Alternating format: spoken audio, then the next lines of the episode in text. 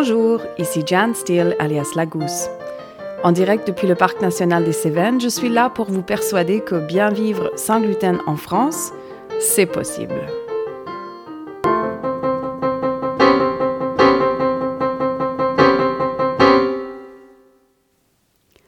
Gérante d'une cuisine pédagogique et d'une chambre d'hôte 100% sans gluten dans le Parc national des Cévennes, je suis aussi malade cœliaque depuis toute ma vie et maman de deux enfants qui eux aussi mangent sans gluten. La communauté des personnes vivant sans gluten est en croissance permanente. Mon objectif est d'offrir à ces gens des pistes vers une vie meilleure sans gluten. Allons-y.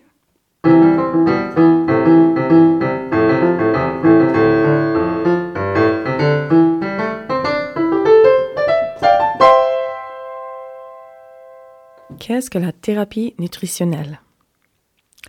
Diplômée en tant que consultante en thérapie nutritionnelle, on me demande souvent qu'est-ce que c'est que la thérapie nutritionnelle. Et il est vrai qu'il s'agit d'une pratique encore peu connue en France. La thérapie nutritionnelle est une approche qui a pour but de vous amener de votre réalité actuelle à un mieux-être tangible, et ce essentiellement par le biais de l'alimentation. Si nous avons chaque jour au moins trois occasions pour soit améliorer, soit empirer l'état de notre santé, le petit déjeuner, le déjeuner et le dîner, la thérapie nutritionnelle se veut une approche pour maximiser tous les bénéfices de la nourriture tout en minimisant tous les risques. À savoir que bon nombre d'aliments ont des composantes plus ou moins inflammatoires, plus ou moins digérables, et que toute personne peut réagir différemment à chaque aliment. Le travail est donc d'identifier les aliments qui feront plus de bien que de mal à votre corps. Pour moi, malade cœliaque depuis toute ma vie, le concept de la thérapie nutritionnelle n'est pas étranger. Après tout, mon alimentation sans gluten n'est rien d'autre qu'une thérapie nutritionnelle. Lorsque je supprime le gluten, ma santé se rétablit. Lorsque j'en consomme, ma santé se détériore. Et vite à part de ça. C'est donc très heureusement que des chercheurs médicaux ont pu faire le lien entre le gluten, une toute petite molécule de protéines qui se trouve dans certaines céréales, et la santé de certains. Eh bien, il s'avère que la même logique existe pour bon nombre d'aliments, et que lorsque nous nous sentons mal, un bon point de départ dans la quête d'un mieux-être, peut-être même avant de visiter un médecin qui aurait plus tendance à vous prescrire des médicaments, et de tenter certaines évictions alimentaires. Une alimentation et une hygiène de vie compatibles avec les besoins de notre corps sont nécessaires pour que nous nous sentions bien. Et, lorsque nous ne nous sentons pas bien, il est important d'être à l'écoute de ce qui se passe, pour ne pas avancer sur un mauvais chemin. Lorsque nous sommes diagnostiqués d'une maladie telle la maladie cœliaque, on a souvent l'impression que cette maladie est survenue très soudainement et sans avertissement. Mais est-ce vraiment le cas? Quand il s'agit des maladies dites de civilisation, telles les maladies auto-immunes, il est plus habituellement le cas qu'une longue série de mauvaises habitudes au niveau de notre alimentation et de notre hygiène de vie s'associe à un facteur déclencheur, une période de stress telle une infection ou un stress émotionnel tel un deuil, dans le cas d'une prédisposition génétique. Presque inévitablement, ce sont nos comportements au quotidien qui activent ou désamorcent l'expression de ce qui est écrit dans nos gènes.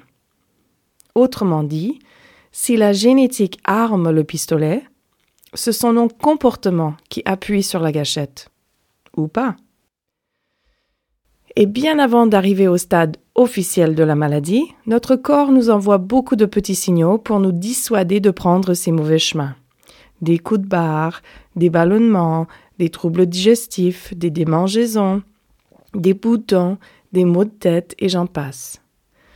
Le dilemme, c'est que ces signaux sont devenus tellement omniprésents chez tout le monde, dans la vie moderne d'aujourd'hui, que même les médecins en tiennent très peu compte.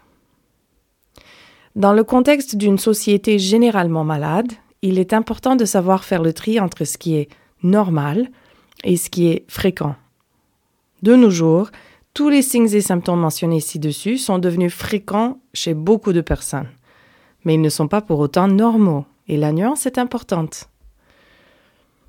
Le concept des maladies dites de civilisation surgit lorsque les chercheurs ont observé que bon nombre des maladies auxquelles nous faisons face aujourd'hui ne sont pas représentées dans les corps d'humains, loin dans notre passé. En vrai, ces maladies ont commencé à voir le jour suite à la révolution agricole, où nous nous sommes mis à manger plus de céréales et de laitage que jamais auparavant, et surtout suite à la révolution industrielle, où nous nous sommes mis à manger plus de sucre raffiné et de produits industriels que jamais auparavant. Depuis 50 ans, le phénomène s'est accéléré avec l'arrivée en scène des produits transformés et ultra transformés. Notons bien que les gènes humains n'ont pas, ou très très peu, évolué depuis l'époque paléolithique. C'est-à-dire, les besoins nutritionnels du corps humain à l'époque paléolithique étaient exactement les mêmes que nos besoins nutritionnels aujourd'hui. Mais est-ce que nos alimentations se comparent? Est-ce que nos modes de vie se comparent? À force de vouloir améliorer l'accès mondial à la nourriture, nous en sommes venus à perdre de vue le vrai besoin, les nutriments, et à le remplacer par les calories. Partout dans le monde, nous consommons donc une quantité de plus en plus importante de calories, mais pour en fin de compte y puiser de moins en moins de nutriments. Dans les pays développés, des pourcentages de plus en plus élevés de la population démontrent un étrange mélange d'obésité et de malnutrition. Bon. Tout ça pour expliquer la logique qu'ont suivi bon nombre de chercheurs médicaux, dont le résultat est l'existence de toute une gamme d'alimentations à tenter lorsque nous ne nous sentons pas bien. Dans la branche sans gluten s'y trouve l'alimentation signalée, l'alimentation paléo, et le protocole auto-immune ou l'AIP. Afin que vous puissiez vous y connaître davantage, je consacrerai un épisode intégral à l'alimentation paléo et à l'AIP. Ainsi, vous pourrez mieux évaluer si ces approches peuvent être une piste utile pour vous. Pour moi, malgré une vie jusqu'alors très saine avec la maladie cœliaque, c'est suite à un certain nombre d'intoxications alimentaires, suivi de ma première grossesse et le manque de sommeil implicite à la première année du bébé, que ma santé est tombée en piteux état. En 2014, je me suis donc beaucoup intéressée au concept de la nutrition humaine et à la thérapie nutritionnelle dans ma propre quête de me sentir mieux. Dans le cas de la maladie cœliaque, le remède officiel est le simple bannissement du gluten. Mais puisqu'il s'agit d'une maladie auto-immune, lorsque nous sentons qu'il y a quelque chose qui cloche, même lorsque nous suivons une alimentation sans gluten, il peut être nécessaire de supprimer plus que le gluten, ne serait-ce qu'un temps, afin de nous sentir mieux et de voir notre santé gagner en résilience. La maladie chronique nous met à risque de développer un grand nombre de carences.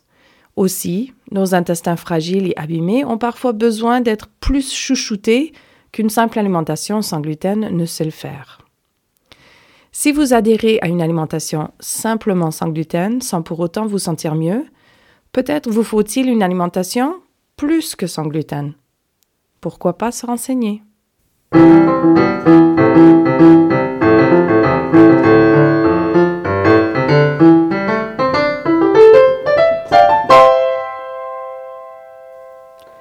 podcast se veut une célébration de la vie sans gluten en France.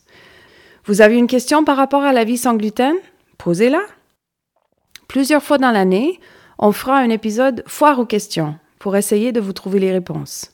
Car vous savez, la question que vous avez vous, d'autres l'ont aussi sans aucun doute.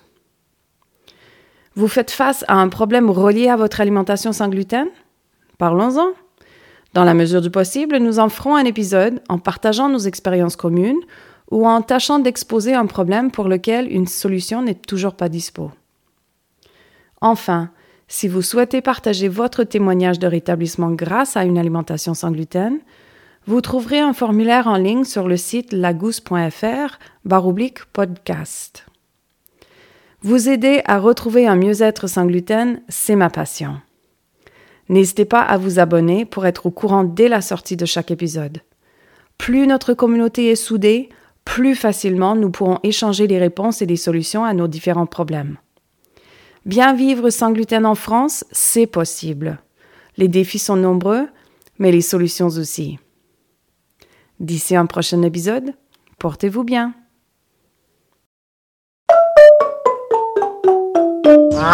Ah